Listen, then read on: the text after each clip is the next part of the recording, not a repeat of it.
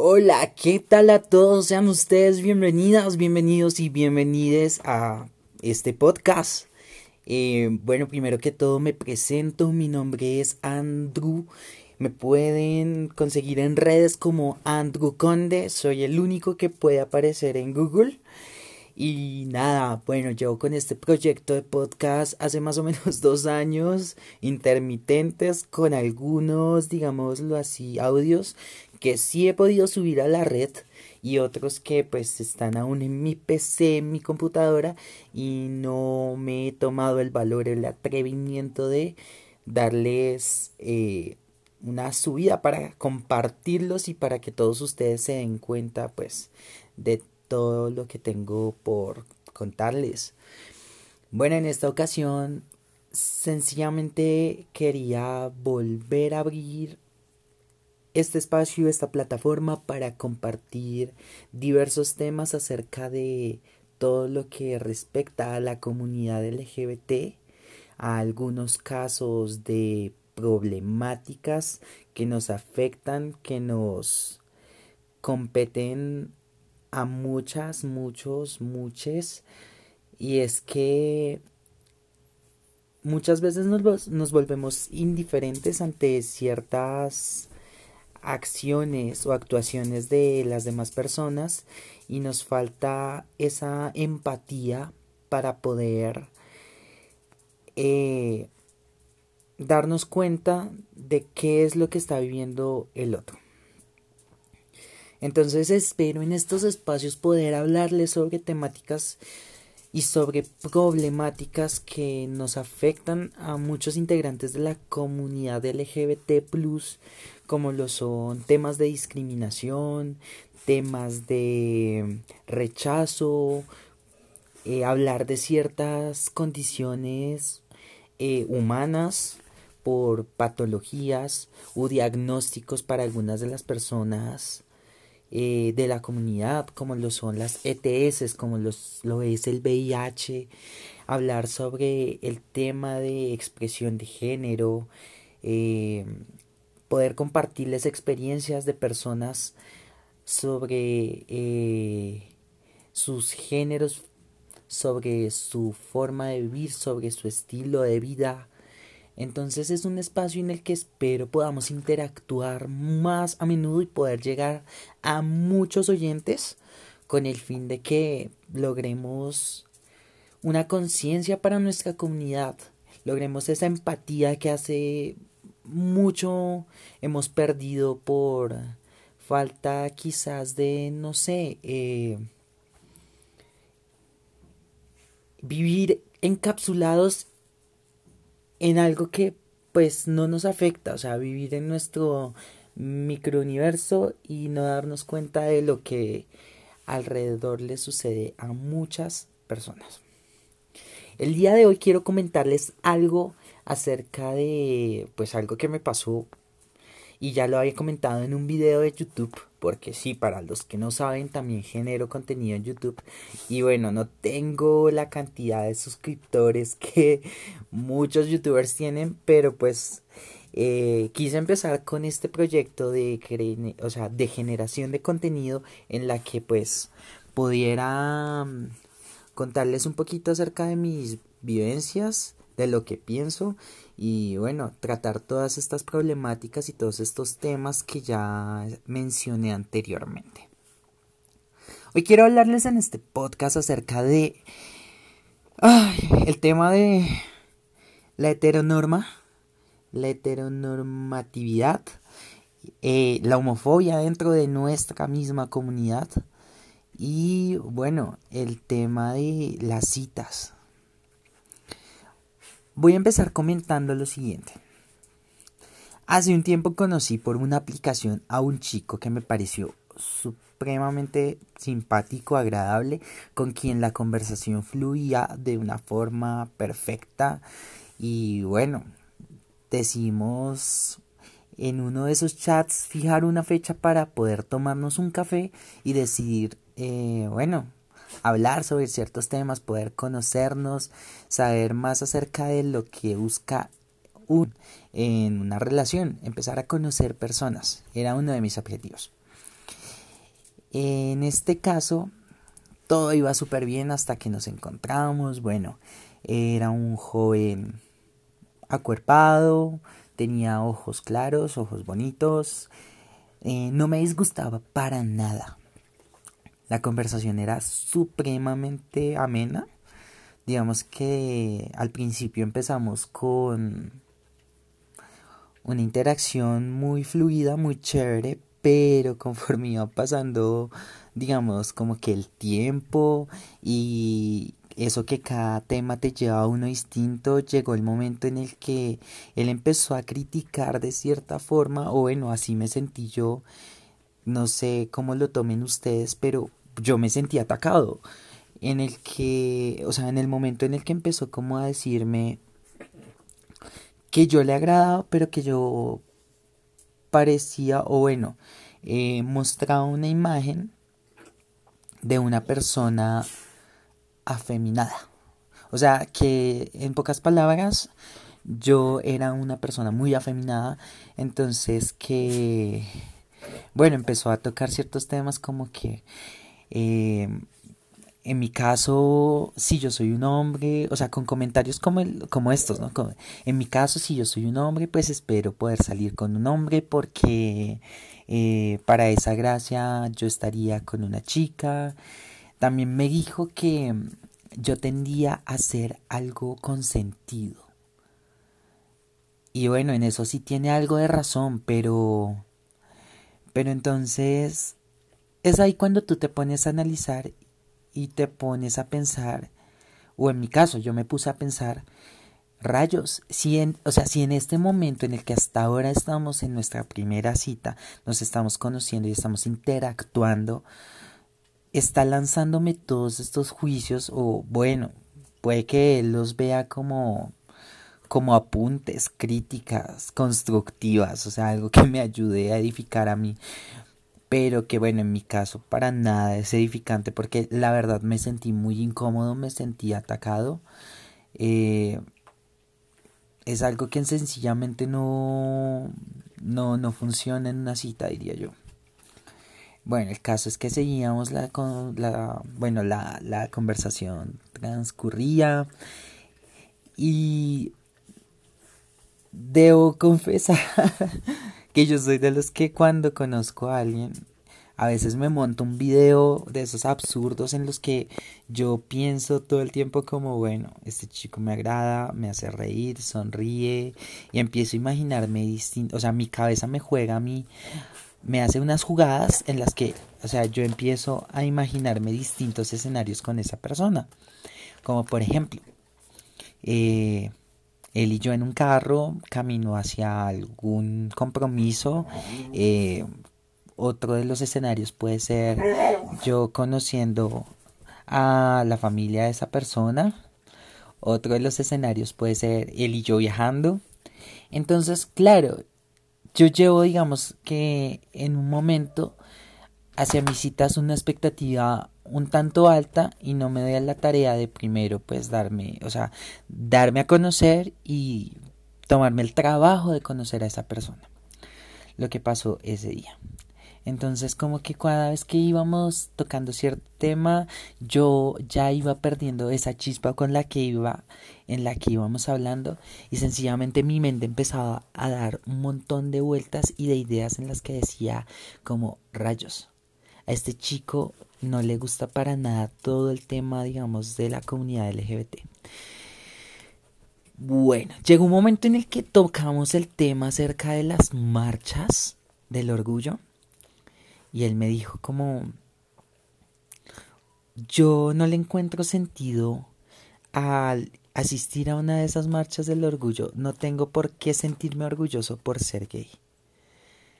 Y otra vez mi mente vino con un montón de escenarios en los que yo decía, rayos, yo sí siento, o sea, yo me siento orgulloso de lo que soy porque yo he tenido que batallar con un millón de cosas eh, a lo largo de mi juventud para poder enfrentar y poder darle frente y defender lo que son mis ideales frente a lo que yo quiero, o sea, entonces yo decía, si a este chico no le importa algo como, bueno, un desfile, un desfile del orgullo, yo no puedo seguir aquí.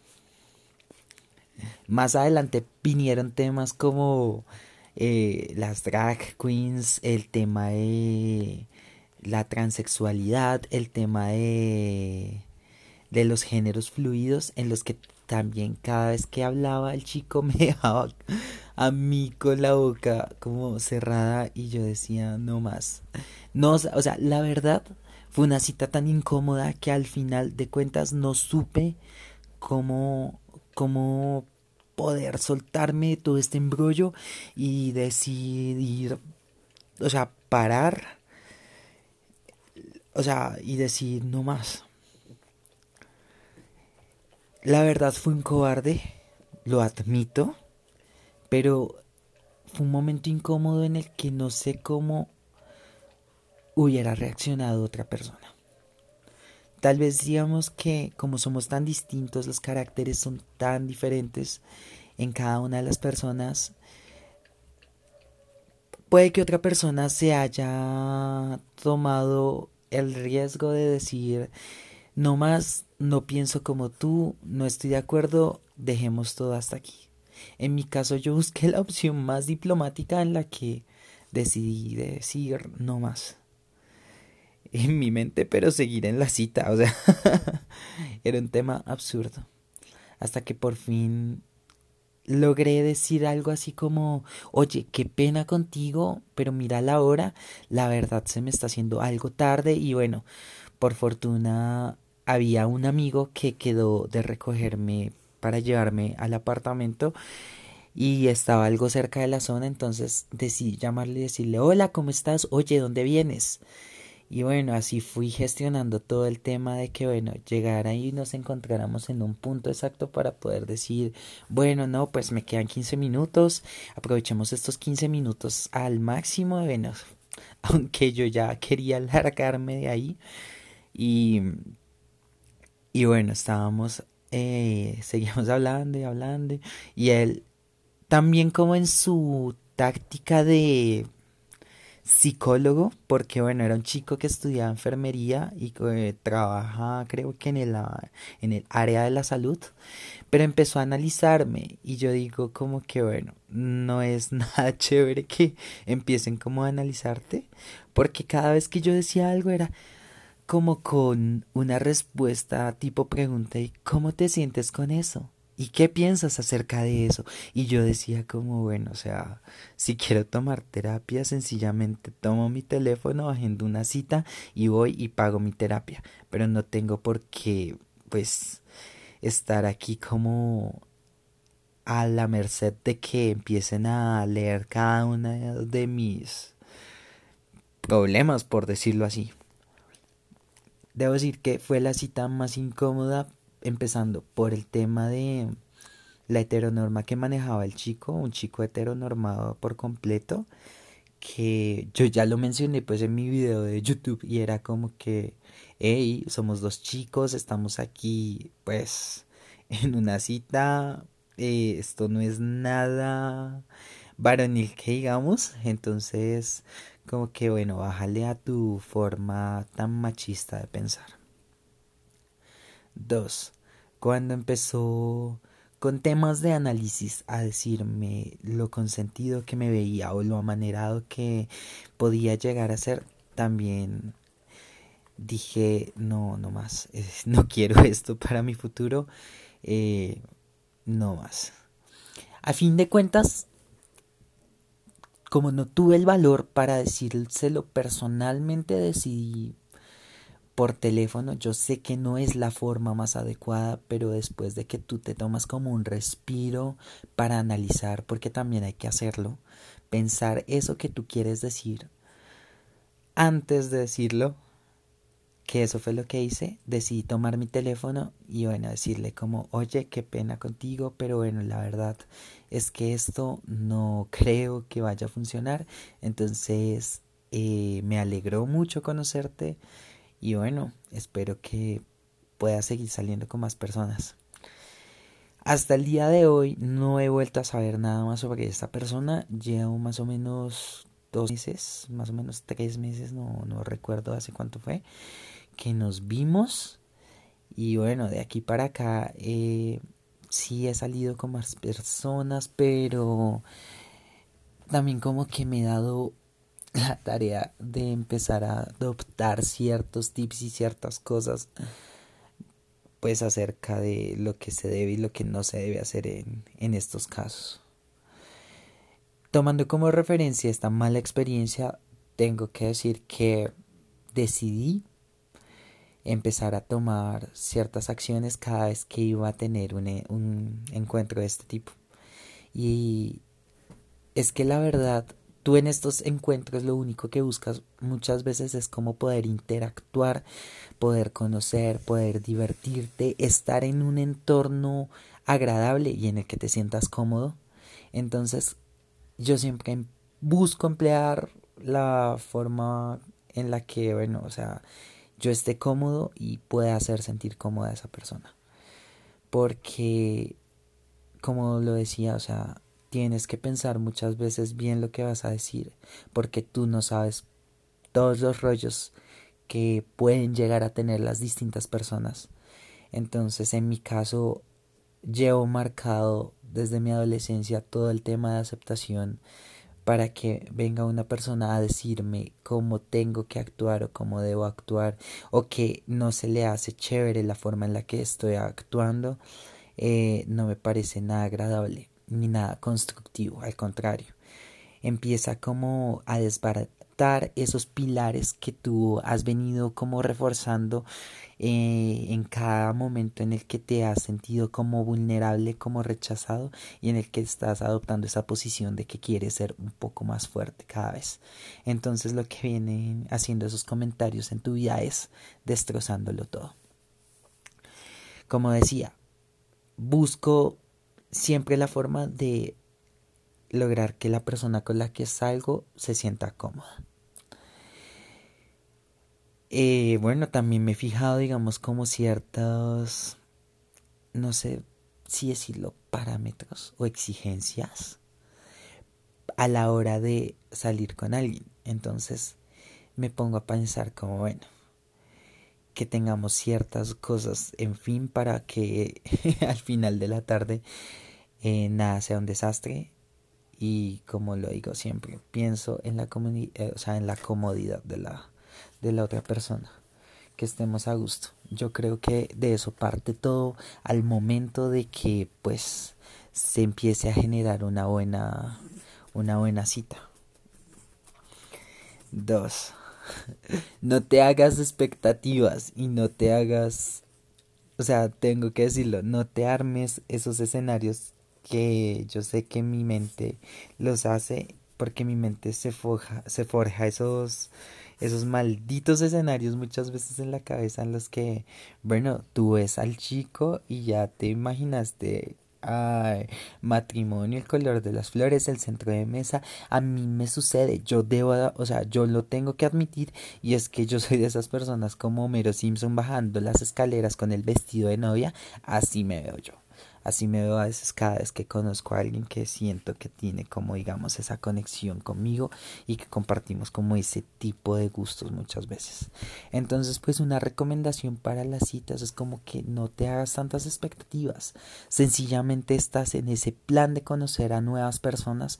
Entonces disfruta, pásala chévere, pásala rico y nada, con el tiempo vas viendo si se da una segunda, una tercera, una cuarta oportunidad. Para eso son las citas y para eso pues estamos solteros, ¿no? De eso se trata, conocer. Porque no nos vamos a embarcar en una relación o en un compromiso con la primera persona que se nos atraviesa. Eh, bueno, escoger el lugar, yo considero que escoger el lugar para tener nuestra cita o nuestro encuentro, nuestro compromiso es muy importante porque pues no vas a tener una primera cita en un cine donde no vas a poder compartir absolutamente nada de, o sea, de diálogo con esa persona, como mucho menos la vas a hacer en una discoteca, ¿no? Lo ideal es poder conseguir un lugar tranquilo en el que se pueda hablar, en el que puedan compartir, ojalá con música agradable, con música que les guste a los dos, para así lograr un ambiente muy chévere. Y nada, yo creo que por último debo decir que siempre va a ser muy importante que seas tú mismo. Tu autenticidad no la debes cambiar por nada ni por nadie. Tú eres esa persona que debe estar siempre, o sea, me enreda un poquito, pero voy a decirlo de la siguiente forma.